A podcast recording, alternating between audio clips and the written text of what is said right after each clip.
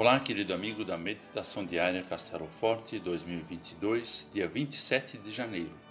Hoje vou ler o texto de Ângelo Naor Eliker, com o título O Dia em que a Terra Parou. Não houve dia semelhante a este, nem antes nem depois dele, tendo o Senhor, assim, atendido à voz de um homem, porque o Senhor lutava por Israel.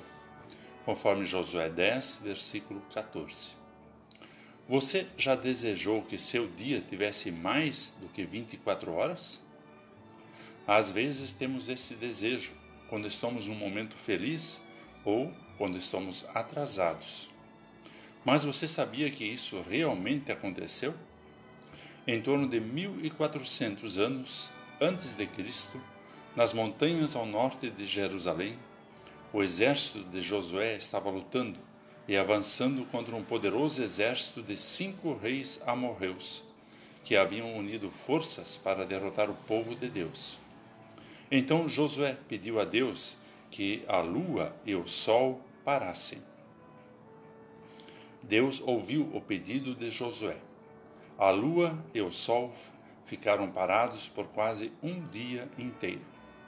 Nesse milagre, percebemos que somos tão pequenos e imperfeitos e quão grande e poderoso é o nosso Deus, a ponto de parecer simples e fácil reger o universo.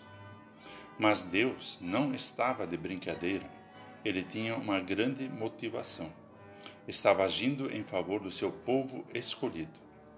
Esse Deus que agiu de forma espantosa, assim como em tantos outros momentos, é o mesmo Deus em quem confiamos hoje. Para Deus nada é impossível. Não lute sozinho contra o pecado ou as aflições. Peça ajuda a Deus, o Criador Todo-Poderoso. Ele está ouvindo você, dando coragem e força.